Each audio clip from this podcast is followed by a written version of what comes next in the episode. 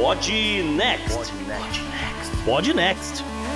Fala galera, estamos aqui para o episódio 23 do Pod Next. E para falar de um monte de coisa, eu tô o JP. Eu ia falar que tava de bola murcha, mas não, eu tô, eu tô, de bola cheia. salve ouvinte, salve JP, aqui é Gustavo Rebelo. E hoje eu tô explosivo, hein? Cuidado. Eita. Oi, galera, Isabela do Rio. E a gente vai falar de esportes, mas não vai citar o Bebeto. Fiquem tranquilos. Olha. Já? É, aí o assunto de hoje, o, o, principal, é esporte que a, gente, que a gente já anunciou em vários né, programas, que um dia a gente vai falar de esporte, hoje, hoje chegou a hora. Então vambora, né? Bora, Bora pro programa, JP. E a pauta quente desse episódio 23 é uma que prometimos há algum tempo. Vamos falar da volta dos esportes nos Estados Unidos e no mundo. Na coluna de ciência, essa semana, o Gustavo explica a história e a química da explosão no Líbano. Se você ainda não viu, tem fotos no nosso Instagram. E chegamos num mundo em que uma maçã vale mais do que o Brasil de 2019. Eu explico tudo isso na coluna da estatística. A personalidade entrou na nossa pauta aos 45 do segundo tempo. Na quinta, dia dessa gravação, Mohammed bin Salman, o príncipe saudita, foi indiciado nos Estados Unidos como mandante de homicídio, um caso inédito nas relações Estados Unidos-Arábia Saudita. A coluna de economia vai da Bolsa de 2020 direto para o túnel do tempo e eu mostro que nem tudo que reluz é ouro. Infelizmente, mais uma semana com a coluna de obituário e inclui até mesmo o Nobel da Paz o bizarro merece um prêmio por propor um tratamento contra a Covid aplicando ozônio numa parte do corpo onde o sol não bate. Vamos dizer assim. Terminamos com a agenda da semana, as dicas e comentários dos nossos leitores. Bora pro programa?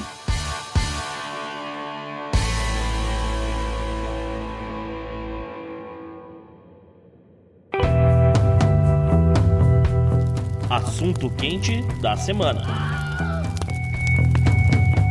Então, beleza, você deve estar pensando, eu vou falar de esporte o quê? Vão dar placar? Vão dar uh, o quê, né? Não, a gente vai falar sobre o panorama geral o que que o esporte significa, o que que está acontecendo nessa época de pandemia, quais são os impactos e tudo mais. Esporte não é só entretenimento, não é só rivalidade. Apesar de que uma boa parte do que a gente vê hoje no mundo de tribalizações, né, de conflitos assim tão raivosos entre pessoas de opiniões e pensamentos diferentes, a gente teve um cheiro de como isso poderia escalonar há, um, há alguns anos com o que aconteceu com esportes e torcedores do esporte. Dá, dá até para fazer esse, esse paralelo. Mas a gente vai mais do que isso hoje em dia. É, sobre o momento de pandemia em específico, eu lembro que alguns episódios atrás a gente mencionou o quanto que a Disney fechar foi emblemático para as pessoas, né, pararem e falar, opa, tem algo a mais aí do que uma simples gripe rolando, né? E o, o, o esporte também foi assim, porque quando as, as competições esportivas, né, é, elas cessaram, é, as pessoas tomaram um susto, né? Até porque você tem dois jogos da Champions League que estão intrinsecamente ligados à, à, explosão dos números na Europa, né? Que foi uma partida entre o Atalanta da Itália contra, o, se eu não me engano, o Valência da Espanha, que que, que começou a chamar de, de uma bomba biológica que foi a partida. E eu li também um negócio de que o jogo da Champions entre o Liverpool e o Atlético de Madrid, eles conseguiram traçar 49 pessoas que morreram por causa daquela partida. Então é emblemático. E aqui nos Estados Unidos teve um lance muito, muito forte que foi a, aquele dia em que dois jogos da NBA pararam do nada, né? Com a galera no, no, no ginásio e o microfone falando pra, ó, e um monte de gente achando que pudesse ter uma bomba no, no, no ginásio e tal, não sei o quê, porque não sabia o que estava acontecendo, né? E jogadores tinham sido é, testados positivos um pouquinho antes da, da partida. Dentro do vestiário. Dentro do vestiário, Ainda exatamente. Dentro do vestiário, não tinha nem pisado em quadro. É. Inclusive, um deles foi o Rudy Gobert, um jogador francês que joga pelo Utah Jazz, que um dia antes, quando estava numa entrevista coletiva, o pessoal falando que qual era a preocupação, ele ficou brincando, lambeu o microfone, né? E ficou fingindo que estava espirrando em direção aos repórteres e tal, e depois ele pediu desculpa, porque ele, Porque ele, ele que foi diagnosticado como positivo e o jogo parou por causa dele, um dessa, uma dessas partidas, né? Sim. Ele estava contaminado. É, ou seja, foi muito forte. E aí a gente teve a grande conversa também daquele período inicial, que foi o que, que ia acontecer com as Olimpíadas. A gente está no, no ano olímpico. Uhum. Né? E o Japão postergou, acho que até final de abril, a decisão, se eu não me engano, né? Do, do, do que fazer. É, eles seguraram a- o máximo que eles conseguiram, porque tinha que falar com os patrocinadores, tinham que falar com os Estados Unidos. Olha, os Estados Unidos a gente vai ter que fechar, esse negócio realmente é sério, o que, que tá acontecendo? E aí todo mundo começou a sinalizar que não tinha condições e acabou. Ah, então joga pra 2021. E aí a gente não sabe o que vai acontecer. Né? Se 2021 vai ter condição, porque é, a preparação dos atletas, tudo, mudou né, nessa, nessa brincadeira, né? Existe um, ciclo de prepa- preparação que os caras tomam, né? Como é que vai ser isso pro ano que vem? Não, não dá pra ter Olimpíada se não tiver vacina. E se tiver vacina, não dá pra ter Olimpíada até que acho que é 65%, né, que precisa estar vacinado pra estar ali mais ou menos eh, controlado ali o um pouco o que ele chama de aí sim, e aí sim dá pra falar, agora você tem uma imunidade de rebanho, porque realmente você vacinou 65% aqui da população mundial, então se, essa- se esse pessoal se deslocar pra cá, pro, pro Japão, não sei o que, a chance de, de, de, né, tá todo mundo aqui no Japão vacinado, então a chance dessa galera chegar aqui com a doença, bom, pelo menos tá todo mundo vacinado, entende? E ma- mas o, o, o esporte em si é aquilo que eu falei, ele não é só um entretenimento, ele é um business gigantesco, gigantesco. Só a NFL, que é o futebol americano aqui dos Estados Unidos, a liga de profissional, né? é- ela é um negócio que é, alguns anos atrás, quando teve a renegociação contratual, eu estava mais por dentro desse, desses números. Na época, ela era calculada que era um negócio de 9 bilhões e meio por ano. Esse número hoje já deve estar bem maior, na verdade, né? E a gente está beirando o ano que eles vão renegociar os contratos de televisão, ou seja, o número galopa ainda mais. A gente tem a perspectiva de entrada de legalização de apostas é, aqui nos Estados Unidos. Então é, é, é um negócio imenso, né? E que não envolve só os times, jogadores, não, a galera direta. Não, envolve envolve tudo, envolve os estádios, né? O, o, o povo que trabalha no estádio vendendo amendoim, vendendo cerveja, vendendo. Envolve um mercado de venda de ingresso, envolve hotéis em volta do. do... O Gustavo tem números sobre isso, né? Sobre o, o que, que eles estão calculando de, de perdas para esse ano. Sim, a gente trouxe aqui alguns números. Só nos Estados Unidos a estimativa é de uma perda de aproximadamente 12 bilhões de dólares de receita total, vamos dizer, de todos os esportes nos Estados Unidos durante o período que ficou ali, vamos dizer, uma tentativa de, de lockdown, né?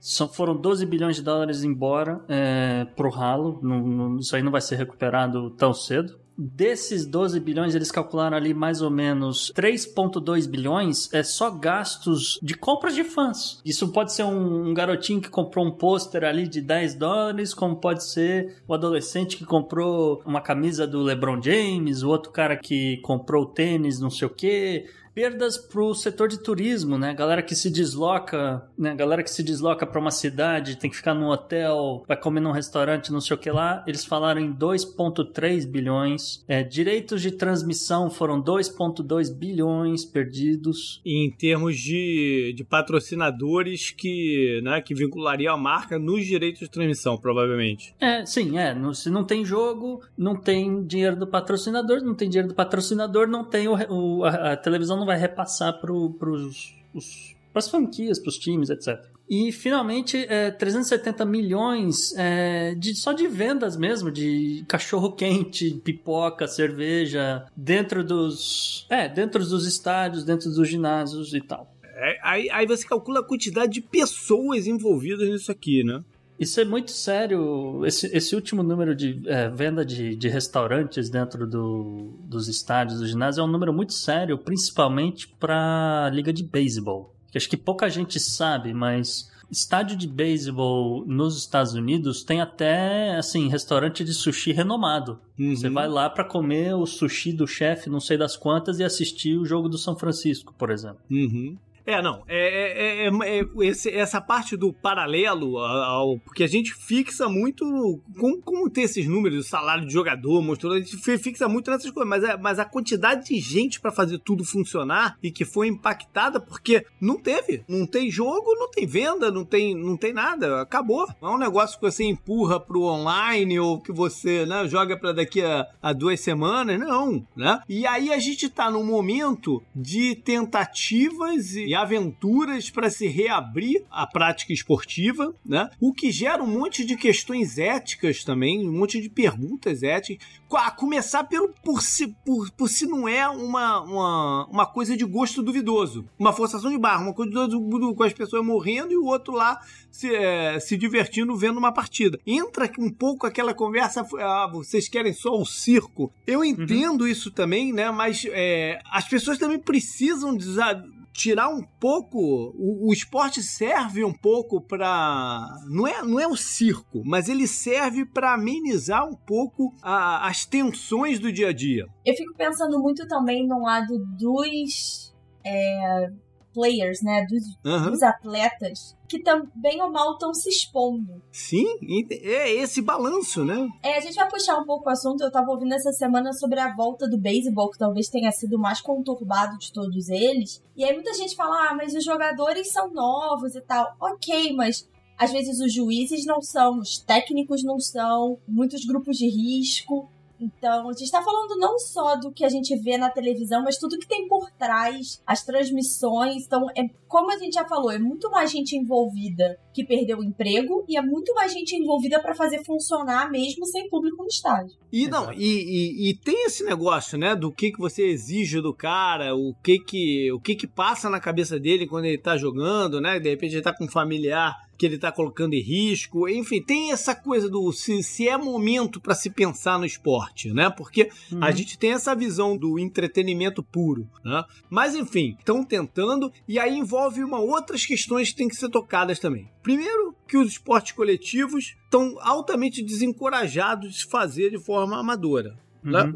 Isso tem que ser levado em consideração. Você não pode, ou pelo menos não é é, você juntar tua, tua galera para ir jogar uma pelada. Não, não. aqui a cidade promove o flag football o, e, e, eventos de, de, de jogarem futebol, as pessoas e tal, não sei o que, jogam futebol todo fim de semana aqui e tal. Não tem nada. Tá, tá parado. O tá cara parado. lá cortando grama todo fim de semana ou a cada 15 dias, não sei. E, e nada, não rola jogo. Isso tá parado. Uma outra coisa é o que precisa fazer para funcionar. E uma das coisas que precisa fazer para funcionar é uma testagem constante de quem está envolvido, atletas, treinadores e staff e tal, de Covid, né? Para ver se a pessoa está contaminada ou não. E até que ponto os recursos aplicados para isso, né? Quando você pega, por exemplo, é, aqui mesmo, o estado da Flórida, que está com, com, números altíssimos, né? Você tem uma capacidade limitada de análise do, do material. Você vai estar tá testando esses caras over and over and over and over and over para poder jogar e a galera e a população, né? Que está levando uma semana, dez dias para receber o resultado do, do teste deles. Né? Por que, que tem essa prioridade? E não só isso, para mim, é, tem a ver com o seguinte: aconteceu isso no beisebol, aconteceu isso no Brasil, que é o cara testa positivo. E o que, que acontece? Nada, esse cara é afastado da partida, mas todas as outras,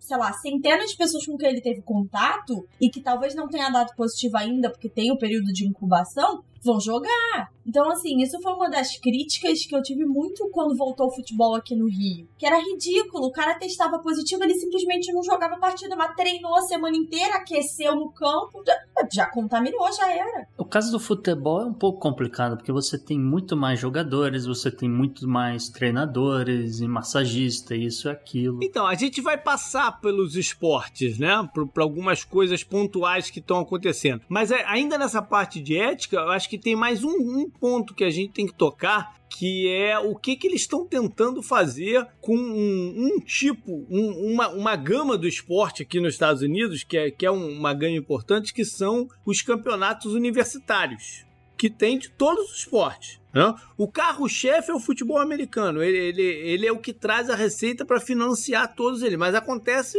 os campeonatos de tudo, né? dos esportes individuais e, e coletivos.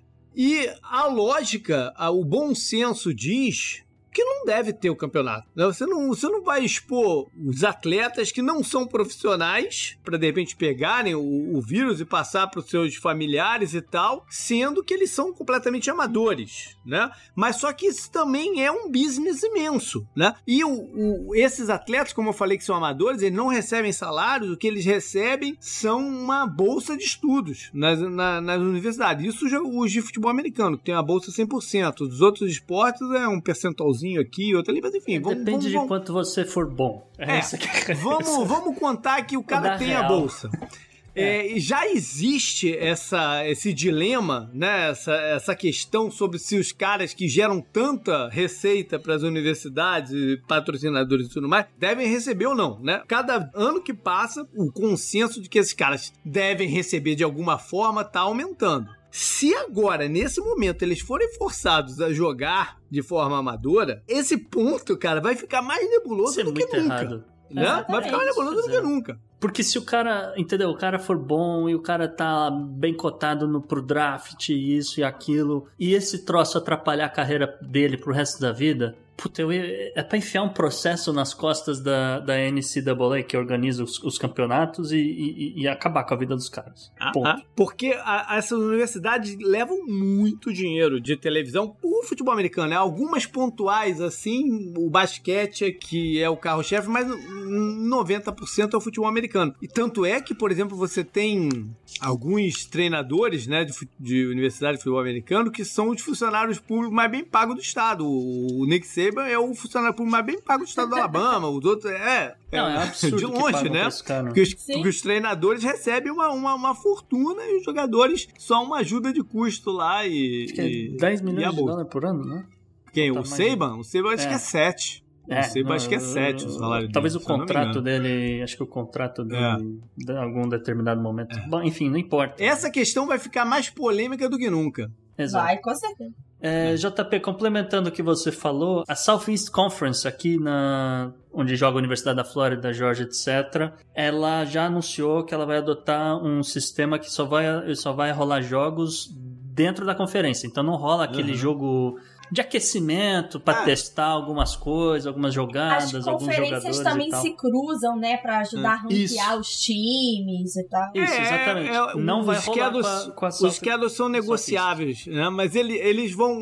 Mas isso é meio para inglês ver, né? Faz, faz uma diferença danada o cara é, é, viajar até o Arkansas, viajar até o, o outro lugar. O, tá se é. colocando risco do mesmo jeito, né? Mas enfim. Eu entendo que tem a validade pro cara testar, avaliar um jogador. Ah, não, o cara conseguiu executar essa jogada, perfeito. Bom, vamos embora. Então vamos usar isso aqui um dia. Entendeu? Esse tipo de coisa, mas não vão se cruzar pra, justamente para evitar viajarem, né? Bom, mas vamos lá, vamos passar por alguns esportes, porque tem coisa muito interessante que foram se aparecendo né, que vale a pena a gente mencionar. E acho que a gente tem que começar por, pelo que a gente falou, que paralisou, né, que foi a, a NBA, que foi aquele alvoroço todo quando eles decidiram não jogar mais e ficou se, né, foi, foi no, já no terço final do campeonato, ficou se discutindo se ia acabar, se não ia. Então, qual foi a ideia deles? Eles criaram um o que chamaram de bubble ou biodome, em que eles trancafiaram os jogadores todos, não são todos os times, na NBA são 30 times, acho que tem 22 lá. Eles cortaram alguns times que já não tinham muita chance de playoff mesmo tal. Tem 22 times literalmente trancafiados dentro da Disney aqui em Orlando, né? Do, do Walt Disney World, em hotéis da Disney não só os jogadores, eu tava lendo esses dias uma reportagem sobre como jornalistas que estão cobrindo precisam estar tá dentro da bubble também. Ué, os, os árbitros, todo mundo que tá envolvido no, no negócio. Não tem ninguém pra cá. O, o, cara tem que ir pro quarto de hotel dele. Ele não pode, ele só pode sair do quarto de hotel para refeições em a, ao ar livre. Ele não pode jantar no quarto de uma outra pessoa. A família ainda não veio, eles estão sozinhos. As famílias só vão vir a partir de setembro ou final de agosto, alguma coisa assim. Quando alguns times começarem a ser eliminados, eles vão abrir espaço para os outros trazerem os familiares. Então eles estão trancafiados lá dentro. Os jogos são sem público,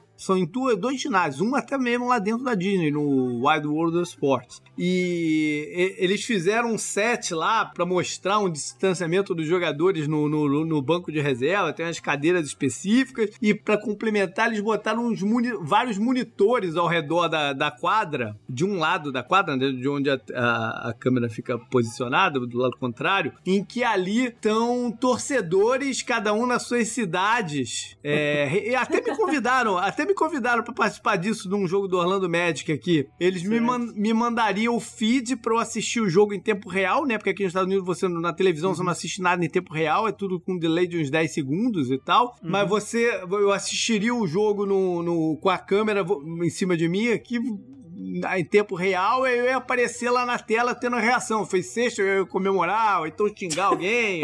então fica, ficam várias delas, mas eu, eu não tava muito na vibe disso. Eu falei, ah, valeu, cara, não, não tô afim não, cara. E eu, eu tenho um relacionamento com o Orlando Magic, eu vendo muito ingresso do Orlando Magic, então os caras me chamaram é, pra, claro. pra, pra participar lá, mas enfim. Eu tenho até uma, um comentário que eu ouvi e uma pergunta, né? O primeiro comentário é: essa coisa que da preocupação da NBA chegou ao ponto que eles têm uma hotline para as pessoas uhum. dedurarem se elas virem jogadores de basquete fora da, da bubble, né? Sim. Teve inclusive, é, teve inclusive o caso de um jogador brasileiro que se equivocou lá com um negócio, foi para um lado que não podia e teve que ficar mais 10 dias trancado dentro do quarto sem sair. A minha pergunta, na verdade, é a seguinte: como é que ficou a opção dos atletas de entrarem na bubble ou não? Porque isso também foi um grande dilema. Se, se eles, eles poderiam optar, se eles perderiam dinheiro, como é que seria isso? É, teve uns seis ou sete que não foram. Eles fizeram um acordo lá de prorata, alguma coisa assim. Na NFL, que a gente vai falar daqui a pouco, os jogadores têm um prazo até hoje, que a gente tá gravando na quinta-feira, acho que é hoje o prazo de anunciar se eles vão jogar ou não. Quem não, quem decidir não jogar vai receber só 150 mil no bolso e tá fora do campeonato entendeu? Que vai começar daqui a pouco. Mas a gente chega lá. Agora, a NBA tá fazendo isso, aparentemente tá dando certo, né? Tá muito no início ainda, porque a final acho que é só em outubro, mas é um tempo limitado. Né? Não é um negócio que vai se, se estender por um ano. Os caras ficaram um ano presos lá, seria impossível. E eles não têm a menor ideia do que eles vão fazer no campeonato que vem, que começaria em outubro. Né? Não têm a menor ideia de como é que eles vão fazer. Não, mas eu ia também dizer, JP, que apesar dos jogos da, da NBA terem voltado, alguns jogos estão, assim, bem pro. Não, não tem muita competitividade, né? Porque, por exemplo, na marcação, pelo menos no jogo, você não vê um cara ali é, marcando muito em cima ou fazendo muita força Ah, mas marcar. tu não vê normalmente no campeonato. O jogador, jogador no NBA não marca, não defende. É uma das coisas que me irrita um pouquinho, porque eu, eu joguei basquete, eu tenho uma noção de basquete. E eu, eu, eu, eu me cansei um pouco da NBA, porque os caras só defendem no, nos playoffs e no último quarto dos playoffs. Então, não, mas é o que eu tô dizendo, mas mesmo assim, quando não tinha. Quando, quando tem um pouquinho mais de defesa, você não vê um placar de 160 pontos, que é o que aconteceu outro dia. O ritmo Aliás, é diferente, né? Combinado, é combinando. Diferente. Acho que combinando o placar de, de. Acho que foi o Dallas contra o Houston. Combinando o placar dava mais de 300 pontos. Pulando para um outro esporte que é, re, é, reabriu, não, esse começou, porque ele ia começar em abril, né? Que é o beisebol. A temporada de beisebol vai de abril a, a outubro. E eles tiveram que adiar, ficou uma discussão danada de como seria o acordo dos atletas com, com os times. Eles só chegaram a uma definição agora, em, no comecinho de julho. Resolveram fazer cada um no seu estádio eh, e, e, com regras próprias. O time lá do Canadá proibiu. Tem um time no Canadá, aqui em Toronto. O, os canadenses proibiu que fossem jogados lá, então eles moveram o jogo para o estado de Nova York, para Buffalo, e já deu um monte de confusão. Né? Porque eles não estão assumindo esse estilo bubble, eles estão fazendo cada um em seu lugar. Para mim, o beisebol é, é a decisão mais louca que poderia ter sido tomada, porque como o JP já falou, eles não estão na bubble e não só isso, eles estão jogando em 30 cidades diferentes. É, é, como vai ser NFL também, né? Lembrando também que a média de idade, a média de idade do, da pessoa que vai no estádio assistir jogo de beisebol é tipo 45 anos para cima. Uhum. Ah, não, mas o, os estádios não, não, os não tem público. Fechados, é. Estão fechados. Não, eu, eu, sei, mas a, a, galera se desloca, não sei o que, você tá falando em 30 cidades, então. Mas aí a gente tem dois casos que, né, já, já, já explodiram que um é o primeiro time do, do, do, do Miami, dos Marlins, que teve vários jogadores testando positivo e eles tiveram que suspender a participação deles no campeonato. E o outro é um caso do pitcher do Red Sox, do Boston Red Sox, que se chama Eduardo Rodrigues, que ele foi contaminado e aí a doença. Porque o, o, o que que tá, tá se passando no, no, no discurso é: são todos, até o que o Gustavo falou, são todos atletas de 20, 20 e pouquinhos anos, que a tendência é que se pegarem o negócio, ou sejam assintomáticos ou, ou, né, ou tenham pouco, pouca consequência para eles. Uhum. Só que esse rapaz, que tem 20 e poucos anos, que é o, era o pitcher número um do Red Sox, uhum. a parada escalonou, ele teve uma complicação cardíaca e ele teve que ser retirado do, do campeonato. Então entra mais uma vez a questão ética, né? Discussão. Os caras estão sob risco, né? Os caras estão sob, sob risco para quê? Para o nosso entretenimento, só para a gente ficar feliz porque os caras estão lá, né? É uma questão complicada. E tem umas coisas muito curiosas no beisebol que os outros esportes não têm tanto, né? Por exemplo, o beisebol é muito comum eles cuspirem, que eles ficam mastigando tabaco e tal. Então, por exemplo, foi proibido cuspir. E aí eu tava ouvindo um cara comentando, falar, cara, como é que você fala pro jogador que desde os 10 anos de idade entra no campo e cospe, porque é isso que se faz, que ele não pode cuspir, que ele não pode fazer high five, que ele não pode comemorar. Eu falou, cara, outro dia o time ganhou, foi, foi um, um, daqueles jogos, né, que ganhou no final, nos últimos innings, um, um home run, não sei o quê. Pô, todo mundo se abraçou, todo mundo deu high five, todo mundo. E, e como é que você não vai fazer isso, né? tipo, não, olha só, time, vocês vão ser punidos porque vocês se cumprimentaram porque ganharam um jogo. Difícil, né? É. A gente puxa do beisebol então para a NFL, que tomou a mesma, a mesma decisão de jogar cada um no seu estádio. Ficou por conta dos estados e organizadores decidir como é que vai ser a questão de presença de, de, de torcedores. A maioria já deu a entender que não vai ter ninguém. Alguns outros, como o Texas, por exemplo, está cogitando 25% da capacidade. Filadélfia já disse que não vai ter ninguém. Os de Nova York já disseram que não vai ter ninguém, Las Vegas. Tem vários que já disseram que não, não vai ter público.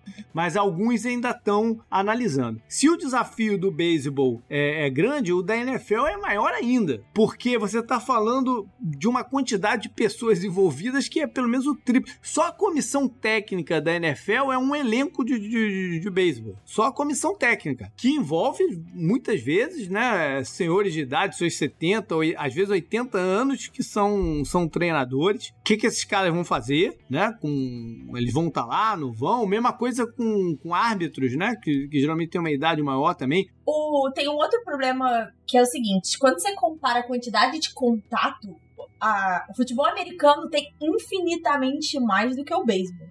Então, se o pessoal tá preocupado, por exemplo, o beisebol tem uma regra que você só pode reclamar com o juiz a, a um metro e meio de distância. Então, como é que você faz isso num campo de futebol americano com essa quantidade de pessoas em que se fala no ouvido do juiz para dizer o que é que você tá desafiando, o que é que você tá. É, é, é, complicadíssimo. Na verdade, quem, quem defende a volta da NFL com normalidade não tá, não tá comparando com o beisebol, eles estão comparando com o futebol, com o soccer que também tem muito contato entre o, os jogadores e é um contato constante. Enquanto que na NFL, uma partida que, sei lá, tem 45 minutos de relógio, você tem de fato uns 10 minutos de, de contato entre os jogadores contra 90 do, do, do futebol, né? É essa, essa é conta que eles estão fazendo. Mas mesmo assim, você tá também lidando com jogadores que são de um grupo de risco, que são o, o, as pessoas obesas, né? Você tem jogadores da NFL de 150 quilos ali alguns ali com, com sempre monitorado para arritmia cardíaca, para ver se tá tudo ok. E não, pô, eu, eu vi uma entrevista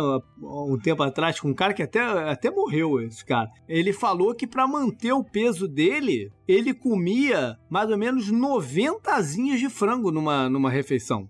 Caraca. Né? A quantidade calórica que os caras ingerem é absurdo. O J.J. Watt, do, que é um defensor do, do, do Houston, que é, é, top aqui, ele falou que a, a, a, a ingestão calórica dele para manter o corpo é de 9.500 calorias por dia. Pois é, isso quer dizer, eu, quando eu tava no, no Texas, né, eu tinha muito amigo que era do, do time de futebol americano.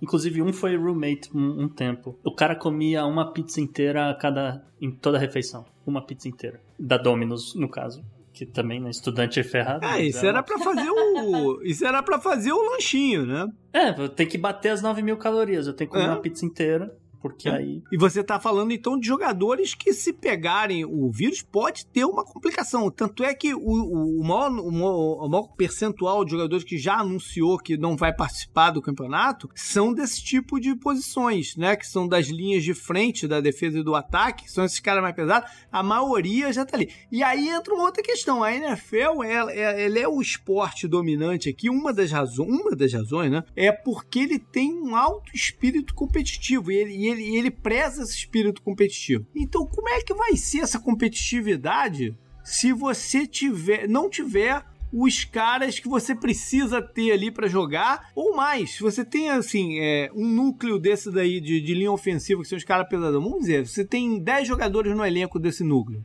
Se seis deles forem, forem diagnosticados positivo, como é que você vai entrar em campo? É.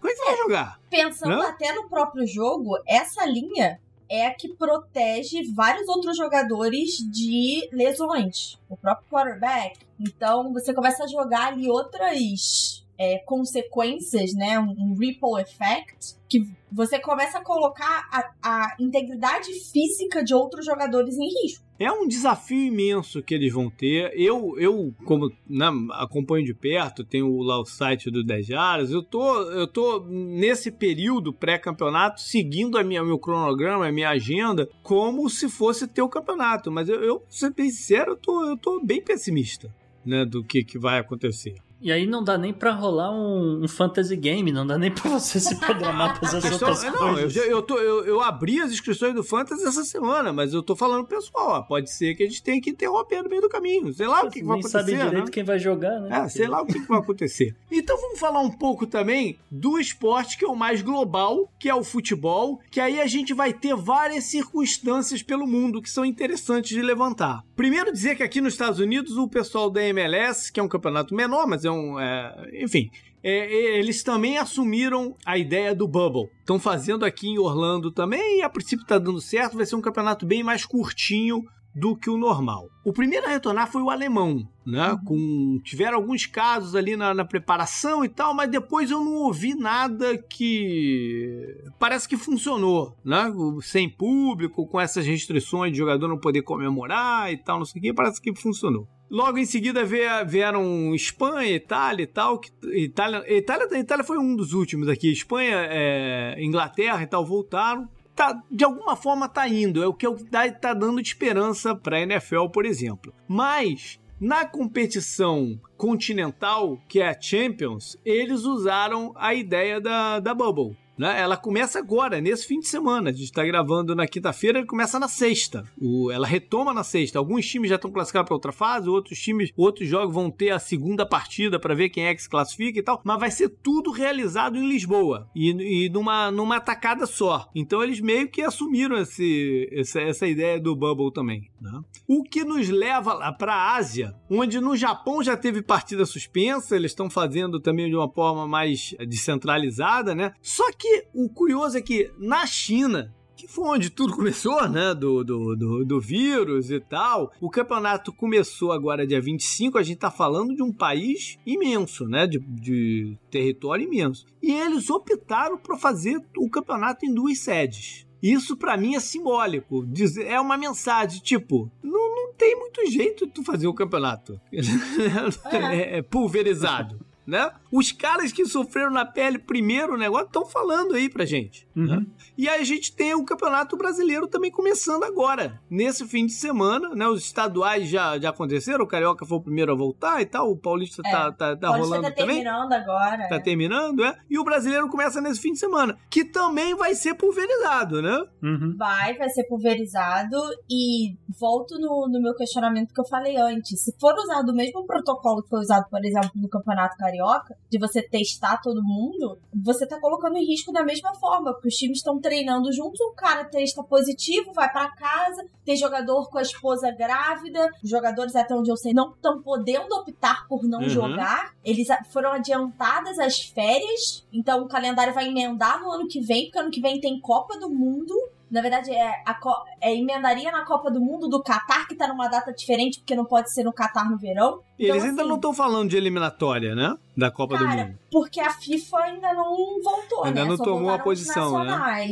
É, Mas é. esse é um dos problemas aqui no Brasil, que é a questão das datas, né? Essa é uma, sempre uhum. uma discussão que tem. Então, esse é um problema. Já falou que o campeonato não vai parar para as datas FIFA, e aí os times com bons elencos já estão reclamando, e não vai parar no final do ano. Vai ter Boxing Day no Brasil pela primeira vez, os jogadores não vão parar para Natal Ano Novo. Então, assim, eu acho que foi uma loucura voltar, acho que foi uma loucura voltar os estaduais. E eu acho o protocolo péssimo, pessoalmente falando. E aí a gente ainda tem a questão da Libertadores, né? Que também tá para voltar. E eu não sei como é, como é que esses caras vão fazer, cara. Eu não tenho a menor ideia como é que esses caras vão fazer. Porque eles não vão fazer também bubble. Até porque tem 30 e poucos times. Eles não tem como botar 30 e poucos times confinados num lugar, né?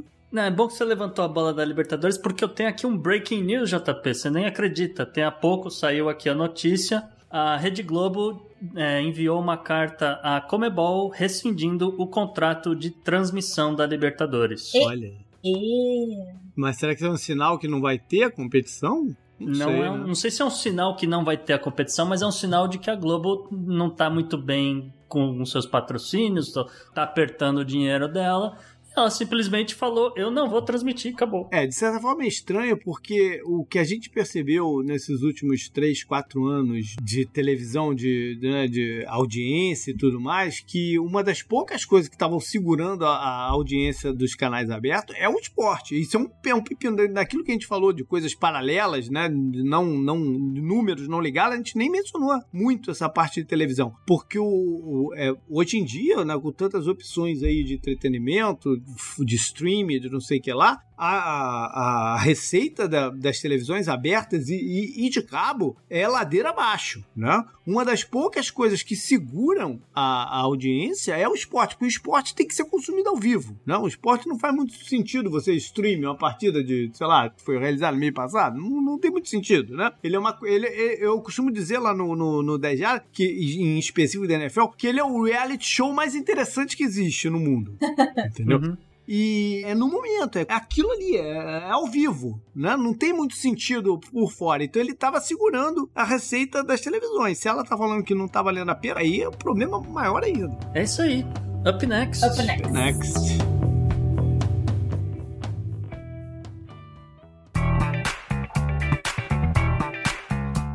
Não é feitiçaria, é tecnologia. Bom, vamos para um assunto que é ciência, mas ao mesmo tempo é geopolítica e é um monte de coisa. A gente foi. Eu ia usar o termo bombardeado, mas a gente foi, né? Jogar na nossa cabeça durante essa semana a questão lá do Líbano, aquela explosão no porto, né? Que a princípio teve várias especulações do que poderiam ser, mas o Gustavo vai trazer para aqui a, a, parte técnica daquela explosão que abalou aí o mundo inteiro. É isso aí, JP. Vamos começar então por contextualizando né, como é que tudo começou. E tudo começa com o navio russo, o MV Rosus, um navio russo que utilizava a bandeira da Moldávia, e isso aí acontece por N motivos, é, questões alfandegárias e custo e etc. E esse navio ele foi para a Geórgia, no caso a Geórgia é o ex-satélite soviético, não o estado aqui no, no norte onde a gente está, buscar 2.750 toneladas de nitrato de amônia. Esse nitrato tinha sido comprado pela fábrica de explosivos de Moçambique, que, né, como o nome diz, a fábrica que fa né, fabrica justamente o, o explosivo para uso comercial, de demolição, essas, esse tipo de coisa. Por que, que os gajos de Moçambique queriam tanto demolir aí? O que, que tem pra demolir lá em Moçambique? Não, pior você nem sabe. Durante a pesquisa para né, encontrar essas informações todas, o, a empresa desapareceu, como se ela nunca existisse. Eu Nossa. tenho essa informação porque saiu no New York Times, tá bom? É, no site da empresa tudo sumiu. Eu só eu descobri pelo New York Times que tinha sido comprado por eles e que essa empresa tem 49 funcionários. É só o que dizia, né?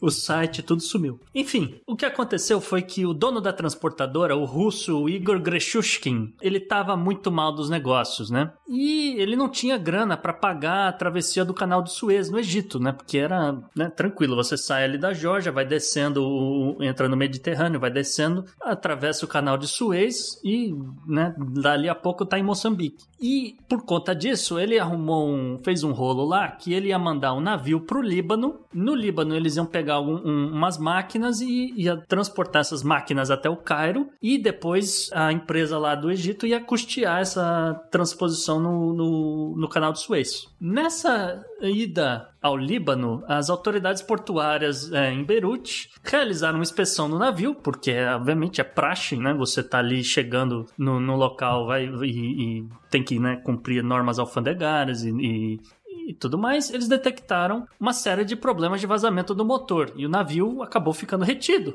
Nesse embrólio todo, a empresa que era dona do navio, ele tinha sede na Ucrânia, faliu. As autoridades libanesas né, automaticamente falaram: não vai desembarcar ninguém, porque se vocês desembarcarem, a gente vai ficar com o navio aqui à deriva, com uma carga explosiva, e a gente vai ser responsável por esse troço, entendeu? E aí, né, aquela coisa: ah, então liga pra, pra Rússia pra achar o cara. Ah, o cara não está na Rússia, não sabemos quem é, etc. Ah, então liga na Ucrânia, liga na Ucrânia. É, bom, a empresa faliu, a gente também não sabe onde é que o cara tá. Então é, ficou nessa, um, um, um jogando no colo do outro, não sei o quê, e a tripulação do navio não, não, não, podendo desembarcar. Nessa brincadeira, teve gente da tripulação que teve que ficar um ano morando no navio porque não tinha passaporte, não tinha visto, não tinha como legalmente desembarcar no, em Beirute e voltar para casa. Que situação. Não, e, a, e aí acabou que, né, o, o a burocracia foi resolvida no Líbano, as pessoas acabaram retornando para casa e aconteceu aquilo que, que as autoridades do, do Líbano não queriam, que olha, realmente agora a gente tá com esse navio aqui e essa carga aqui e a gente não sabe o que fazer. E até que alguém falou, bota isso num, num galpão e a gente meio que tenta, né, vamos dizer assim, passar o abacaxi pra frente. O quê? Achar um comprador? É, exato, né? Vamos, empurrar esse abacaxi pra outra pessoa, porque, né, afinal de contas, isso aqui é nitrato de amônia, de repente é, é, o interessa pro exército libanês, que é pequenininho, comparado com, por exemplo, o Hezbollah, que é um, um braço, que é um, é um partido e um, um, um, braço paramilitar no, no país, né? Que foi logo a primeira suspeita, né? Um, uma suspeita inicial, que pudesse ser um lugar de arma do, do, do Hezbollah, mas logo, logo ficou claro que não tinha nada a ver, né? Não, e o Hezbollah mesmo falou, não, então, a gente tem arma sim em Beirute e tal, não sei o quê, mas é, é, do lado do aeroporto. E Israel também já tinha dito em 2018, né, o Netanyahu fez um, um, um discurso, um vídeo aí que circulou para todos os lugares, falando, ah, a gente sabe onde é que o Hezbollah guarda arma. E, obviamente, quando você olha no mapa, é tudo perto do aeroporto, que é do lado contrário, completamente oposto do porto, tá? Só para constar isso. E aí ficou nessa do... aquela carga no, no armazém, todo mundo tentando passar o abacaxi para frente, então, ah, manda pro exército do Líbano. Ah, vende para alguma fábrica aqui no, no, Oriente Médio, mas pelo amor de Deus, tira esse troço daqui. E aí o tempo foi passando, né? E aí esqueceram. Passaram, passaram seis anos, e aí, né, vamos fazer aqui um, uma parafraseando do Senhor dos Anéis. Coisas que não deveriam ser esquecidas foram perdidas, né? e, e ficou por isso mesmo. E, enfim, a gente chega. A gente chega no dia 4 de agosto de 2020. Com a parada é, lá no cantinho do galpão? É, lá no. No cantinho não, né? Porque são 2.750 toneladas, é, é, é, ocupa um bocado de espaço, né? É muita coisa. E aí o, o nitrato de amônia, o NH4NO3, para quem ainda é, lembra da, das aulas de química, ela é uma excelente fonte de nitrogênio e ela é facilmente convertida em fertilizante sintético. A, a, a técnica para fazer isso é conhecida desde 1909, o processo desenvolvido pelos alemães Fritz Haber e Karl Bosch, uh, também conhecido como processo Haber-Bosch, que foi responsável né, pela primeira, a chamada primeira revolução verde no campo, e também acabou rendendo um, um, um Nobel da Química para essa dupla. Mas, né, o ser humano, o ser humano é aquela coisa, né? O que você, conhecimento que você pode usar para o bem, você também pode usar para o mal. Né? O governo da Alemanha sacou que o mesmo processo Haber-Bosch era facilmente adaptável para transformar o nitrato de amônia em bomba. Aí, obviamente, foi o que eles fizeram na, na véspera da Primeira Guerra Mundial. É bom dizer que o nitrato de amônia em si, ele não é explosivo. Ele é inflamável, né? Como a gente já falou, tal, mas ele não é exatamente explosivo. Ele se torna explosivo quando ele é combinado com algum tipo de combustível, né? Como por exemplo o óleo diesel. Então, né? Essa carga ficou mais de um ano dentro de um navio, motores funcionando aquela coisa e exposto a um pouco de, de óleo diesel. Eu não sei o quanto isso foi contaminado, etc. Eu não sei se no galpão onde ficou o, o- essa carga teve algum tipo de exposição ao óleo Mas peraí, o diesel? óleo Que- diesel, o, o óleo diesel é o que colocaria o fogo nele. É, quando você mistura, quando você Aham. combina os dois, você forma um- um- uma mistura diferente. É uma mistura Uhum. é, chamada de anfo. Então não é, É. o gás que é explosivo.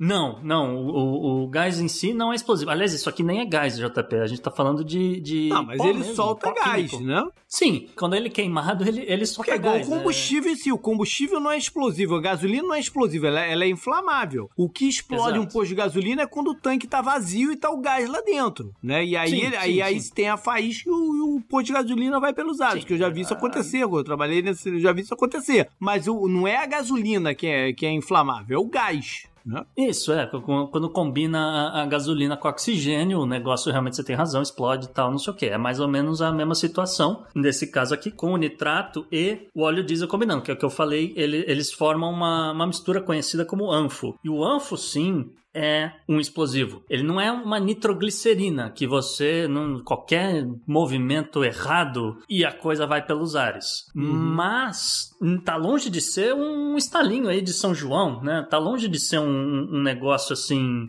simples e, e que não acontece nada. Tanto que em abril de 1995, o Timothy McVeigh usou duas, mais ou menos duas toneladas e meio eh, de um material que era muito similar ao, a esse anfo, e o cara explodiu um A prédio. gente eh, já até com- trouxe essa história aqui na, na agenda né, histórica uma vez. Sim, é, ele utilizou é justamente anfo, a mistura de, de, de nitrato de amônia, e explodiu né, Uhum. um prédio com, com essas. ah, tinha várias agências federais, Uhum. Social Security, não sei o quê, e matou 168 pessoas em Oklahoma. E desde então, é dificílimo você comprar nitrato de amônia nos Estados Unidos, porque, né, pô, o que, que o cara vai fazer com tanta tonelada de, de, de nitrato de amônia? Então, é, tem todo um processo, você tem que justificar, você fala, olha, minha fazenda tem esse tamanho todo tal, então eu preciso dessa quantidade aqui. Os, os caras vão verificar que você só comprou aquilo, que você não tem uma sobra que ficou estocada, etc. É um, é um, tem uma burocracia enorme por causa disso. E aí, como a gente falou, né, o, o Tim McVeigh, ele destruiu um prédio com duas toneladas e meia. O armazém de Beirute tinha 2.750 toneladas.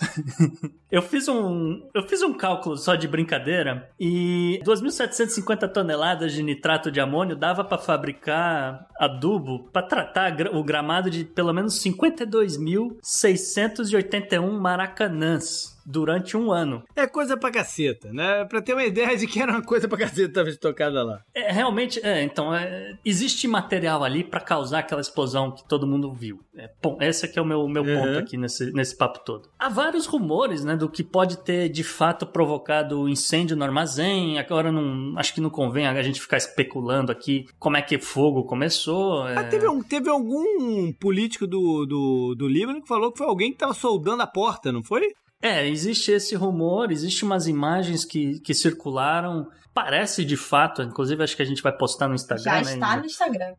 tudo leva a crer que seja aquele material como ele estava estocado no Líbano e em condições extremamente precárias, sabe? Esse tipo de coisa tem que estar num galpão com solo de borracha, a galera tem que manusear com empilhadeira, com roda de borracha, etc. Porque qualquer faísca de uma eletricidade estática pode causar um incêndio. E, obviamente não era nada disso, o negócio estava jogado, empilhado, umidade fez cair as coisas, então tava né, muito pras coxas esse negócio todo. Agora, tem um, tem um agravante nessa história inteira, que é que o armazém onde estava esse nitrato de amônia, ele ficava ali metros de distância do que parecia ser mais ou menos uns 16 silos de armazenagem de cereais. Eu não tenho muita informação com relação à estocagem estratégica de grãos do Líbano, porque pouca gente sabe disso, mas o Líbano é um país que importa 80% da comida que ele consome. É, parece que eles estão com comida é, pra algumas semanas só, né? E tudo chegava pelo porto de Beirute. E, e, obviamente, ia parar nesses silos. Acontece que o atrito do transporte de grãos, né? Vamos dizer, você tem um aspirador gigante que vai tirar o negócio do, do galpão, do, do porão ali do navio, aí vai jogar numa esteira rolante, essa esteira rolante vai sair, o, o grão vai batendo, não sei o que, vai subindo né, a esteira para chegar lá no topo do silo, aí ele cai por uma janela e aí vai caindo, vai batendo em outros grãos conforme eles estão acumulando dentro do silo. Isso tudo vai gerando poeira. Isso tudo vai, vai gerando um monte de partícula que é altamente inflamável. E isso tudo fica em suspensão dentro do ar dos silos. E aí, é o seguinte, é, uma vez que, que essas partículas se inflamem, elas geram energia na forma de calor. O calor, né, faz os gases expandirem. Gases expandidos levam ao aumento de pressão. Dentro do silo. Né, dentro do silo, né, e é um silo de concreto, então é, é, é a pressão vai subir muito rápido, né? Então o aumento da pressão vai comprimindo mais gases que vão entrar em contato com, com mais partículas e vão inflamar outras partículas e assim por diante, né? Gerando cada vez mais calor e, e a coisa vai expandindo, né? Numa reação que é autocatalítica. A energia vai aumentando de forma sucessiva até que ou seja, foi um, foi um efeito em cadeia ali de uma coisa com a outra, né? Exato. Tem um vídeo muito bacana de um, de um professor da Texas A&M, o Dr. Parnell, ele é da Faculdade de Engenharia Agrícola, e ele demonstrou em classe, em sala de aula, como é que um silo explode. E para fazer o, a demonstração dele, ele só precisou de duas gramas de amido de milho, né? E, cara...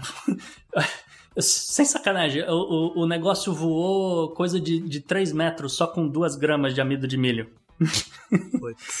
e da mesma forma, e, da mesma forma que a explosão de Beirute e a demonstração do, do, do Dr. Parnell ele mostra a formação de um pequeno cogumelo, né? No, uhum. Pelo menos em sala de aula, e aqui no, a gente viu em Beirute, uma coisa muito maior, que acontece justamente por conta da, da, da presença de vapor de água na uhum. atmosfera. Uhum. A gente está ali na beira do mar, a demonstração também foi num, num local muito uhum. úmido, uhum. né? E aí, é, o que acontece? Você tem um monte de vapor né, no ar. A compressão causada pela onda de choque em alta velocidade né, faz com que essas moléculas de água sejam comprimidas. Né? Elas começam a ficar muito é, próximas umas das outras, é, acabam condensando e elas vão formar água líquida, o que a gente também chama de nuvem. E aí forma aquele, o chamado né, o cogumelo da bomba, né, uhum. né, aquela coisa. E é um, é um pouco difícil assim de estimar a letalidade, o tamanho do, da área da explosão e tudo mais e comparar com alguma coisa. O que a gente pode dizer é, né, com os números que a gente tem, é que essa explosão foi pelo menos mil vezes maior do que aquela provocada pelo Timothy McVeigh em Oklahoma City. Essa explosão, ela também foi 100 vezes maior do que a explosão é, daquela chamada a, a Moab, né, a mãe de todas uhum. as bombas que os Estados Unidos acabaram utilizando no Afeganistão em 2017. Uhum. 100 vezes. Caralho o, o né, acima da, da Mother of All Bombs, né, a mãe de todas as bombas, já, já começa a entrar bombas nucleares. Então, a gente tá ali mais ou menos perto do, do que seria é, o, o efeito foi parecido, efeito só não tem a radiação, né? A radiação, é. é, só não tem a radiação. E aí, a onda de choque, né, ela se espalhou aí por 9 quilômetros dentro da cidade de Beirute. Número de mortos, desaparecidos, etc., eles vão estar tá mudando todos os dias. É, hoje mesmo saiu notícia que encontraram um cara que estava boiando no mar há 30 horas porque a, a explosão jogou ele mar adentro. Por acaso o cara deu sorte e foi resgatado. Mas para mim, pelo menos, o, o número mais chocante, e esse não deve mudar, é o de 300 mil pessoas que ficaram desabrigadas. Porque, porque... porque as estruturas estão comprometidas, né? Isso, estrutura prédios, né? é, comprometida. A janela arrebentaram, porta arrebentaram. A galera não tem onde morar. Os prédios estão, estão ameaçados a cair, provavelmente. Sim, é, tem, tem prédio avariado e a gente ainda tá vivendo uma pandemia, né? então, onde é que você vai colocar do dia pra noite 300 mil pessoas no meio de uma pandemia? Lá na Guerra Civil da Líbia, que é ali do lado. É. Up next, então. Up next. Up next.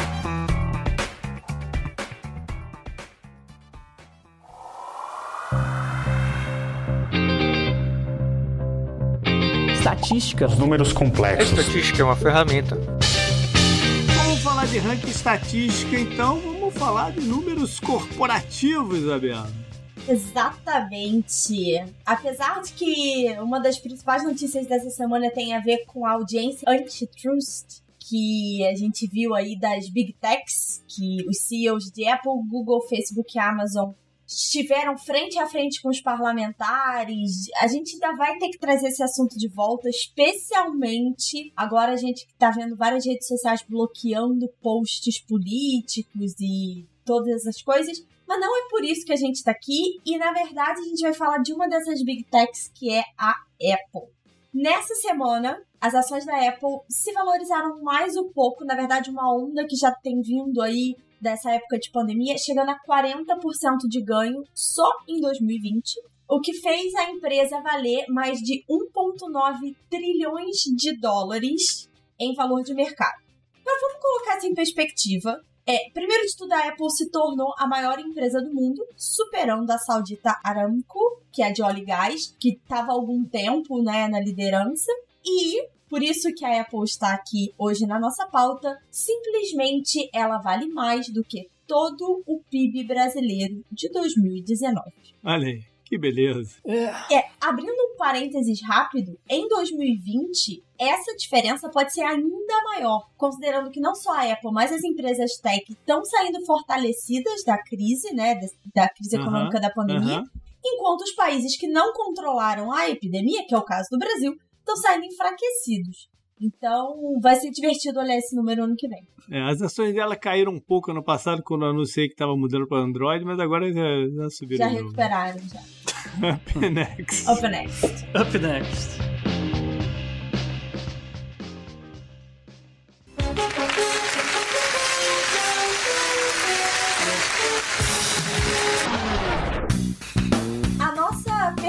Personalidade da semana também vem do Oriente Médio, mas é um outro caso explosivo, né, Gustavo? Justamente, Isa. Inclusive, também é um, não deixa de ser um breaking news aqui, porque essa notícia veio no, no final da tarde, a gente teve que refazer a pauta por causa dela. Que foi o seguinte: a personalidade da semana, é, a gente indicou o Mohammed bin Salman, o príncipe saudita, o herdeiro da coroa. MBS, pros íntimos. MBS para os íntimos, ele acaba de se tornar réu num processo, né, no momento na primeira instância, na Corte Federal de Washington, D.C., é também conhecida, uma corte também conhecida por ser o caminho mais rápido até chegar na Suprema Corte dos Estados Unidos. O, o MBS é acusado formalmente pela primeira vez num tribunal dos Estados Unidos por ter ordenado uma fatá contra o seu ex-chefe de inteligência, o Saad al-Jabri. Isso meses depois do assassinato do jornalista radicado nos Estados Unidos, o Jamal Khashoggi. E por que, que eles decidiram isso então? Então, é, aí é um pouco parte do mistério, né? Por que, que eles mandaram matar o, o Jamal Khashoggi? Por que, que eles. por- Pouca gente sabe disso e é até bom Uhum. o Podnext esclarecer isso, mas a família Khashoggi é uma das famílias mais ricas do Oriente Médio. O tio do Jamal, é, agora fugiu o nome, mas ele foi pioneiro na compra e revenda de armamentos dos Estados Unidos para a Arábia Saudita e Oriente Médio. Tá, mas aí, aí você tá falando do, do jornalista, né? Não é do.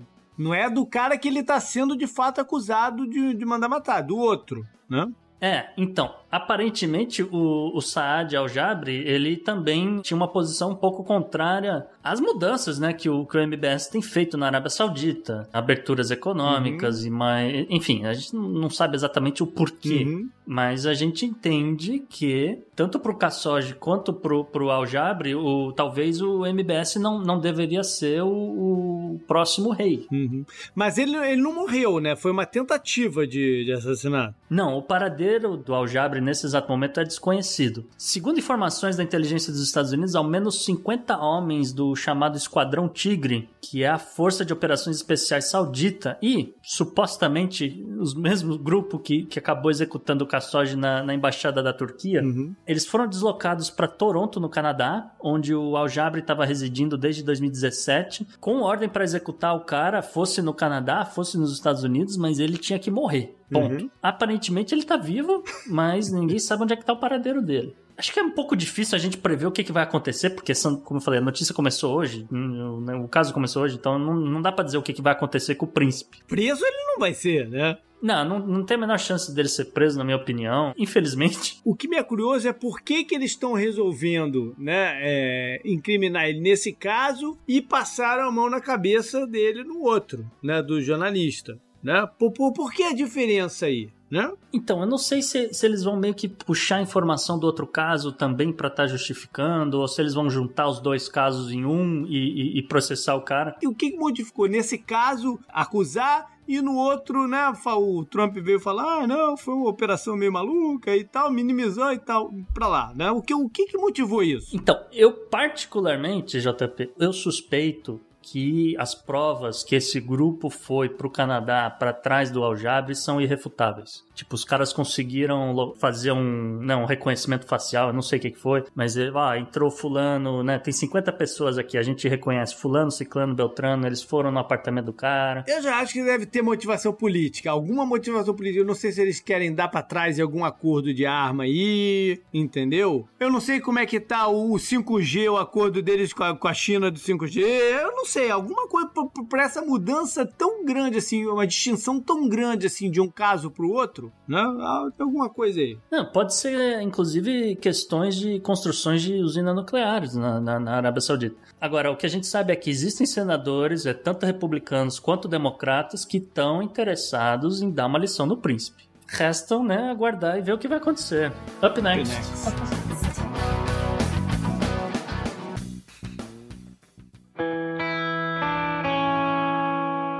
Economy. Economy. Economy. Economy. Economia mundial. Isabela Fontanella, correspondente internacional do Podnext no Brasil. Você hoje traz um assunto que interessa muito aos ANCAPs, é isso? A volta do padrão ouro? Eu, eu me recuso a responder isso, Gustavo. Me recuso. Simples assim. Na verdade, a pauta de hoje começou com uma série de notícias da subida histórica do preço do ouro então, só em 2020, 32% de alta. Só em julho, 14%.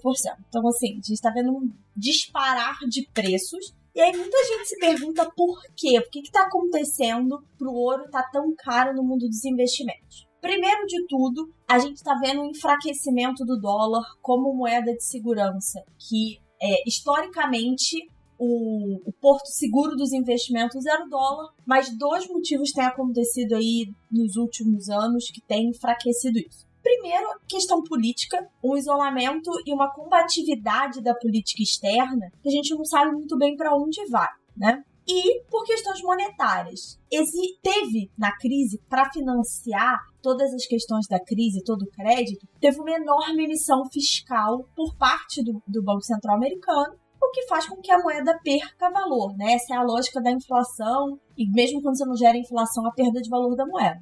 Então, é, isso fica muito claro, essa questão de enfraquecimento do dólar, fica muito claro quando a gente compara, por exemplo, com as cotações frente ao euro. 2020 a pior cotação de dólar frente ao euro. Com isso, as pessoas acabam migrando mais para o ouro como um porto seguro. A segunda questão é: o ouro é um investimento que não dá rendimento. Você só ganha dinheiro com ouro se o preço do ouro subir. Ele é só segurança mesmo, Ele né? é só segurança, essa é a lógica. Ao contrário, por exemplo, de um bonde americano, que você tem a questão da segurança, mas você tem rendimentos. Só que com taxas de juro tão baixas pelo mundo, você não tá perdendo, você não tá tendo custo de oportunidade praticamente nenhum, né? O pessoal às vezes chama de carrego, porque você tá no ouro.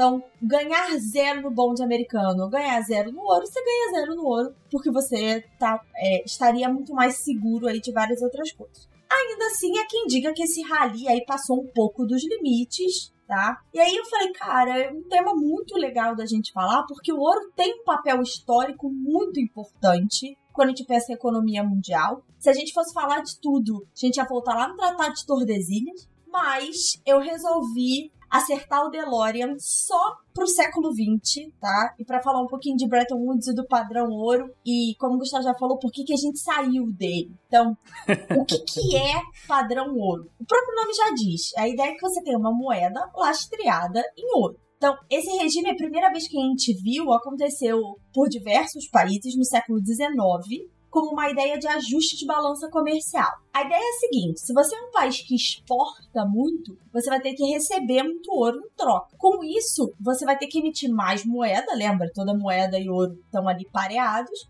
emitir moeda gera inflação. Quando você aumenta o preço, seus produtos ficam menos interessantes no exterior. E aí você tende a equilibrar, pagar ouro, né, para o seu importador. E aí vai equilibrando a balança é, ao longo do tempo. Nesse ciclo, nesse momento, a gente ainda está falando da Inglaterra como grande centro comercial. Então, o principal padrão ouro era Libra-ouro o que vai acabar na Primeira Guerra Mundial, com a necessidade dos países de financiarem a guerra e emitir dinheiro. Quando a gente chega no final da Segunda Guerra, a gente tem a reunião de Bretton Woods, que, assim como a gente teve, a gente já conversou aqui, né? E Alta, é, várias outras reuniões de Segunda Guerra para definir como é que seria o mundo político, Bretton Woods decide a economia no pós-Segunda Guerra. Então, restitui o padrão ouro, especialmente para o caso do dólar, cria bases para os sistemas de câmbio que eram fixos e só vão deixar de ser fixos lá na frente, décadas de 80 e 90, determina o comércio internacional e cria instituições como o FMI e o Banco Mundial.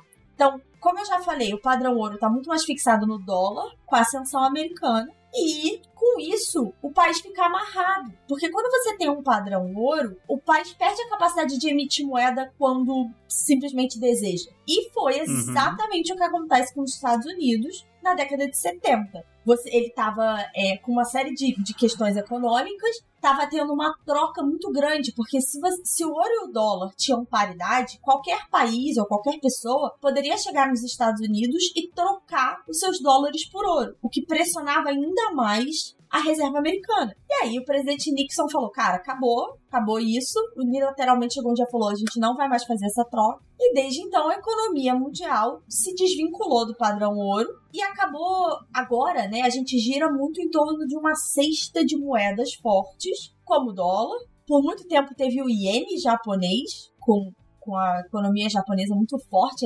exatamente na mesma década, 70, 80. E atualmente o euro, que veio aí depois dos anos 2000. E aí o Gustavo brincou, né, a volta do padrão ouro. É, a gente vê, a gente até teve essa conversa aí há um tempo atrás, que qual é, quais são essas medidas econômicas que os bancos centrais estão tomando, elas são sustentáveis ou não são, mas já ficou claro que a emissão de moeda se tornou uma ferramenta muito forte de política monetária e econômica pelo mundo, e que os países não têm o menor interesse de voltar ao padrão ouro, né, gente? Menor, menor interesse. A gente tá brincando. Pois é. Então, tá assim, tá é, o que, que se espera? Que quando você volte a subir as taxas de juro aos patamares pré-pandemia, o ouro volte a ser coadjuvante no mundo dos investimentos. Se isso vai ser verdade ou não, só a inflação americana vai poder nos dizer. Isa, ainda tem ouro no Fort Knox, na sua opinião? Ter tem, porque os países ainda mantêm uma parte das suas reservas internacionais em ouro. Isso com certeza tem. Agora, o quanto hum. é, se é só um anelzinho de formatura, e eu já não sei dizer. Isso, exato o que eu ia dizer. Quanto será que realmente ainda tem? Up next. Up next.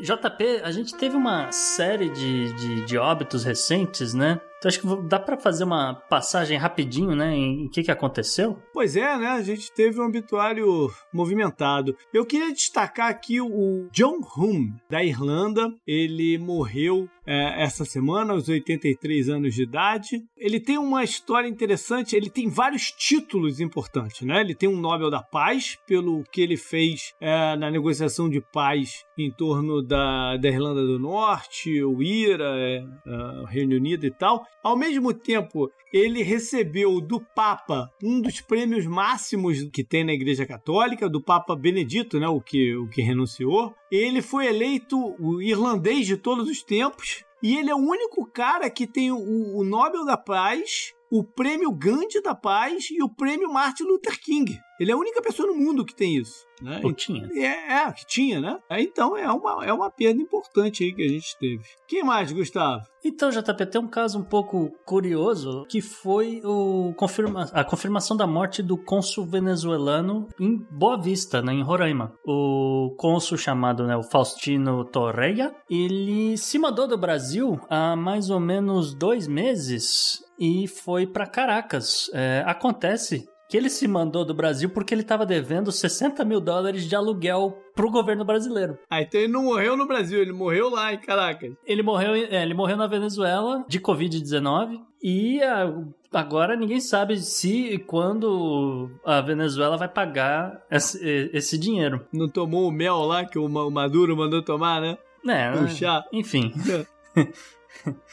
Um outro caso foi o falecimento do cacique Aritama. É, esse é um assunto que você já tocou algumas vezes, né? Que isso ia acontecer, né? A gente mencionou, uh, infelizmente, a, a, questão indígena no Brasil não é muito levada a sério, e ainda na pandemia né, a gente ficou aguardando o anúncio de um plano para né, como é que iam é, tomar conta dos indígenas. Mas o triste caso aqui do cacique Aritama, que mais ou menos 60, no intervalo de 60 dias, morreu o tio dele de Covid-19, morreu a sobrinha dele de Covid-19, e agora, é, essa semana, morreu ele o cacique ficou famosíssimo no, no, mundo inteiro por conta da década de 80, porque ele era um dos principais defensores da luta pelos direitos dos povos do Xingu. É, existem mais ou menos 16 povos do Xingu habitando ali uma, uma área de reserva de 26 mil quilômetros quadrados. Eventualmente, o cacique participou na, na criação do Parque Nacional do Xingu. Então, o cara é um herói para essa comunidade indígena. E, né, como a gente falou, existe todo esse descaso pela família dele, o irmão, o irmão morrendo, a sobrinha morrendo, e agora ele Eu acho morrendo. que simboliza o problema que tá da Covid com todas as comunidades indígenas. Né? Isso é muito simbólico. E também deixamos para falar nessa semana que o tema é esportes sobre a morte do jornalista esportivo Rodrigo Rodrigues. Ele morreu semana passada de uma trombose venosa cerebral em decorrência da Covid-19. Exatamente. Up next. Up next.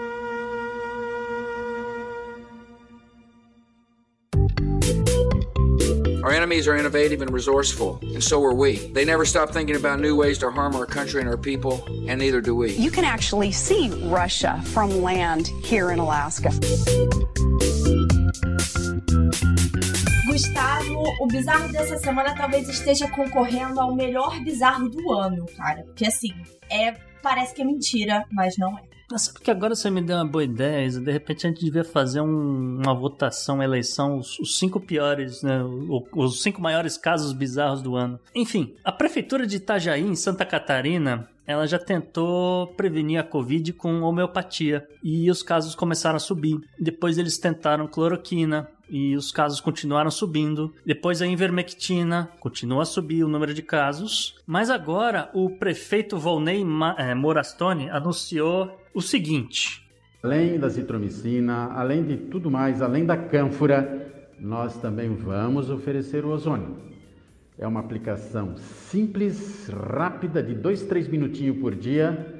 Provavelmente vai ser uma aplicação via retal, que é uma aplicação tranquilíssima, rapidíssima, de dois minutos, tá? Num catéter fininho, e isso dá um resultado excelente. Nós vamos em breve estar implantando isso também. E aí a pessoa tem que fazer durante 10 dias seguidos, são 10 sessões de ozônio. Um, dois, três, quatro, 10 dias, 10 sessões de ozônio isso Dito isso, não tem muito o que comentar. Essa que é a verdade, viu? O que vale lembrar é que esse tipo de tratamento de saúde é proibido pelo FDA desde 2003 e para ser, assim, sendo muito honesto, existia uma clínica no Texas, logo no começo da pandemia, que começou a oferecer esse tratamento como uma forma de prevenção. E o que aconteceu foi que essa clínica foi multada, essa clínica foi fechada e é, ela não existe mais. E hoje, se não me engano, saiu uma notificação que esse tipo de tratamento também estará proibido no Brasil. Mas ele não tirou isso do nada, né? Alguém tá fazendo isso para alguma coisa. Vou te contar de onde ele tirou, JP. É, não. É, não, não, melhor não falar de onde Alguém ele tirou, tá JP. fazendo isso pra alguma coisa, pra ele ter tido essa, essa ideia mirabolante aí, né? Enfim, up É. next. Enfim, up next. Up next.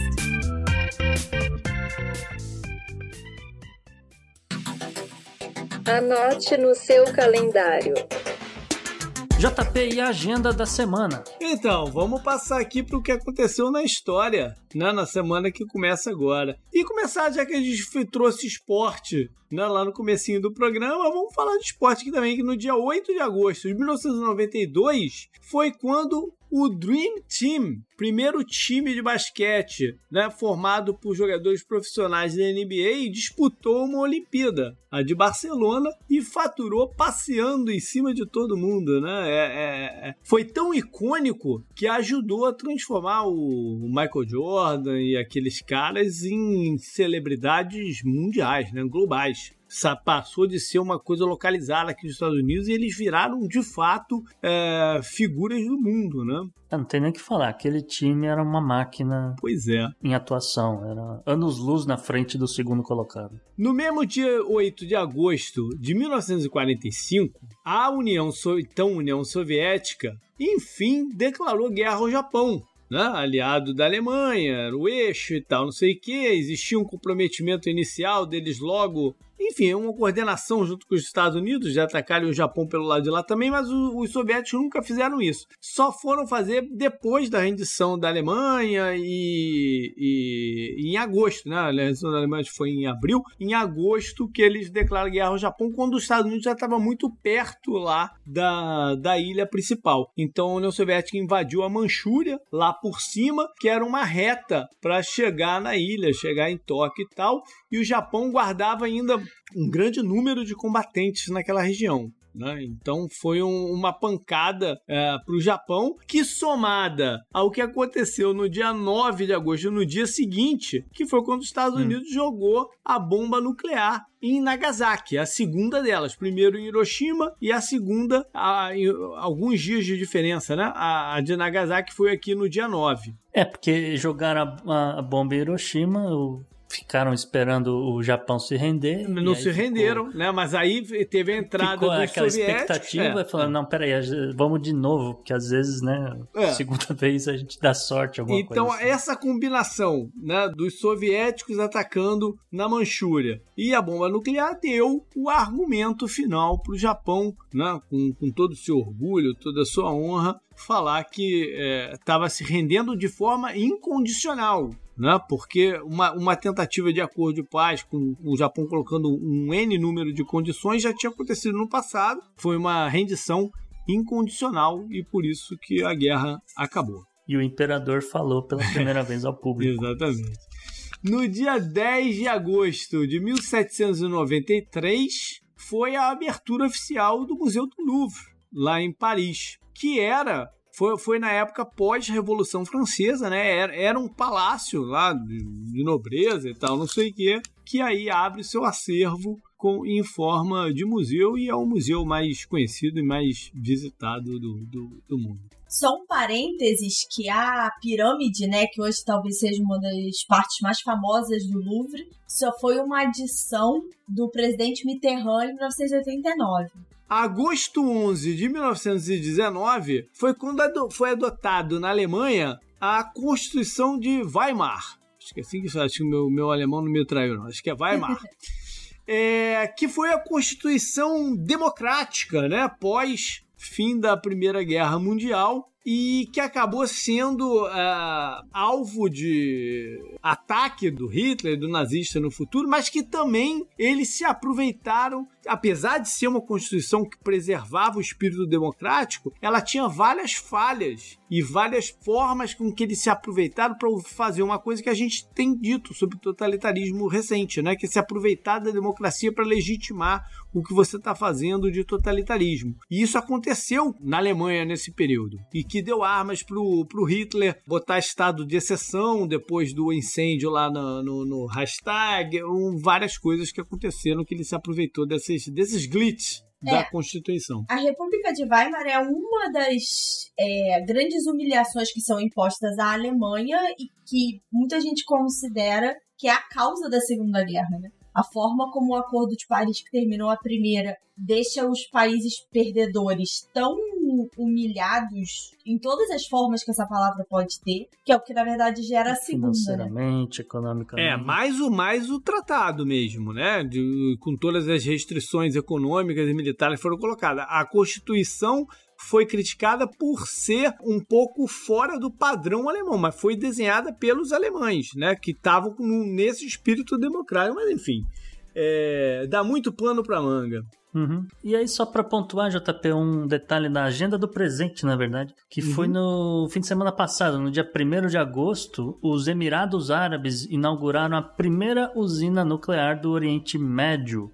Foi um, um, agito essa semana por conta é. da, dessa inauguração, inclusive a Arábia Saudita, do Mohammed bin Salman, que a gente já destacou hoje, veio anunciar que segue é, com seu projeto para desenvolver sua própria bomba atômica e com a ajuda da China. Não é, não é. é por acaso que essa, essa notícia surgiu, né? Eles já deviam saber pois o que, é. que, ia acontecer aqui com, com o iniciamento do MBS, enfim, tudo, tudo tá articulado. É isso aí. Up, Up next. next.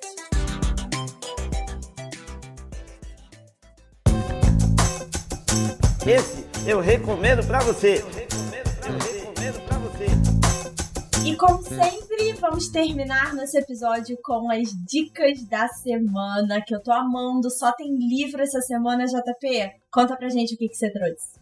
Vale lembrar, né, que você pode acessar todas elas lá pelo nosso link da Amazon. Que tem. A gente twitta ele, mas tem também lá nos bios da, da, das redes sociais. Eu trouxe então, já que a gente falou de esporte no começo, eu trouxe um, filme, um livro sobre os problemas e os escândalos da FIFA desde a época do João Avelan, depois 74 que se chama Jogo Sujo, o mundo secreto da FIFA, escrito por Andrew Jennings. É um, bala, é um saco, é um balaio de gato que você não tem ideia. Quem não leu e quem não, não acompanhou de perto as várias histórias, ele né, é, é, é, mais na, na, nesse passado mesmo. Ele até entra em coisas aí mais recentes e tal, mas é mais nesse. Isso quer dizer, não mudou muita é, coisa. É, é mais na. Circulou essa semana que o, o, o Infantino, né? O Infantino, esqueci o nome do presidente da FIFA, também tá, tá sendo é. investigado. Envolve compra de votos, esquema de como é. eles usavam a África para. E é, tem, tem uma porrada de coisa aí.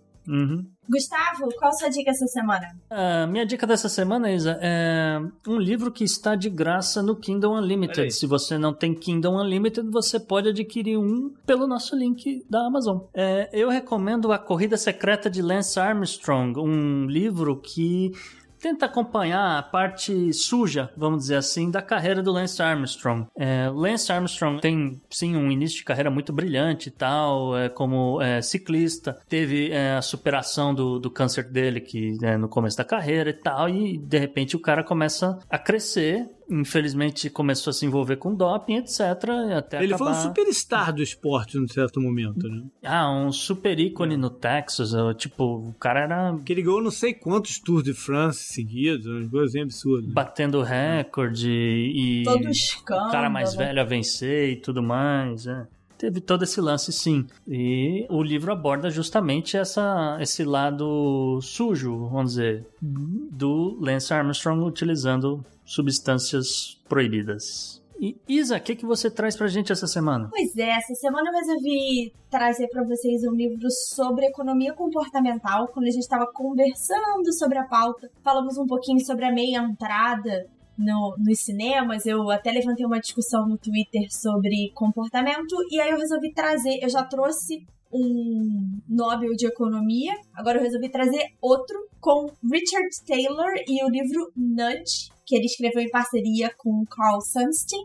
E eu recomendo muito, muito, é muito legal. Fala sobre arquitetura de escolha, como o nosso cérebro acaba sendo enganado, entre aspas, por várias decisões que a gente toma. É uma excelente leitura, mesmo para quem não entende de economia, é muito legal.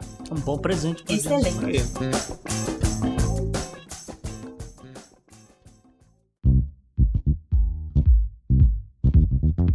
Mensagem, mensagem, mensagem. Temos e-mail essa semana, JP? Pois é, né? O pessoal cobrou da gente guardar um espaço aqui para os e-mails e para as perguntas do, dos nossos ouvintes. Então a gente tem um aqui que eu vou. Ele, na verdade, mandou dois e-mails, eu vou fazer uma combinação dos dois. Ele tem um e-mail muito interessante, que é o Dragão de RPG. Vai o RP Guacha. É. E ele fala: salve, salve galera do Podnex. O podcast de vocês é top, principalmente por causa das vozes maravilhosas da Isa e da voz massa de surfista do JP. Brincadeiras à parte, me chamo Vesúvio. E quero deixar uma pergunta aqui para vocês. Na opinião de vocês, além do medo de não vencer a eleição, o que tira o sono do Trump? Eu acho que ia ser preso. É, é eu, eu, eu não ia ser tão, tão assim na lata como o Gustavo foi, mas eu diria que uma combinação aí do, do, do imposto, vamos dizer, do, do imposto de renda dele ficar público, né, com ramificações disso, com o Deutsche Bank, né, coisa... É coisa isso quer dizer, é descobrirem algum, algum túnel, uma a passagem de dinheiro de algum lugar muito sujo que acabou chegando na conta dele. E é isso é o nome disso é lavagem de dinheiro, né? Evasão fiscal e isso dá cana nos e Estados o Unidos. resto para ele é cenário. Eu ia começar dizendo que eu achava que ele temia um pouco pela imagem dele, mas isso assim, já era, né? A imagem dele já foi completamente destruída, então acho que nem isso vai o. É, não sei a quantas andas a, questão da, da marca, das roupas e grifes, etc., que ele tem. Os hotéis aparentemente continuam cheios. É, quando eu pensei na imagem dele como pessoa, não da marca Trump, sabe? Ele já, já é visto Uhum. como uma pessoa instável, que destruiu um pouco da imagem do presidente americano. Um tempo atrás a gente botou a foto dele sem gravata, né? Primeiro ameri- presidente, não sei quantos anos, a ser fotografado sem gravata.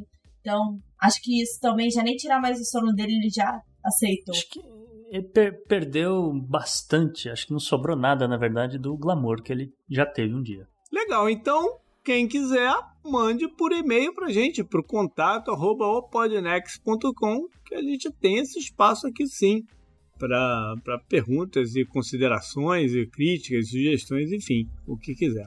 Mas Isa, a gente também tem o Instagram, né? Exatamente. Essa semana a galera, é, o pessoal interagiu com a gente, então fica aqui o nosso reconhecimento ao Richard Gonçalves e o Felipe Francis, que comentaram o episódio número 21 sobre polícia. E o Felipe até mandou pra gente fotos da logo da PM, contou um pouquinho mais sobre a história. É, a gente comentou sobre o fato de ser uma guarda real de polícia. Data de 1809 o logo e inclui um pé de cana e um pé de café. A foto já tá nas nossas redes sociais. E aproveitem o Instagram, porque quem não viu, semana passada a gente jogou duas verdades e uma mentira com os hosts e o pessoal se divertiu às nossas custas.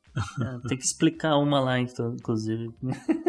Legal. E também, né, quem quiser troca, troca ideia com a gente pelo Twitter, pode ser pro nosso, do O Podnex, ou pode ser pros pessoais, como o JP Underline Miguel, ou para o...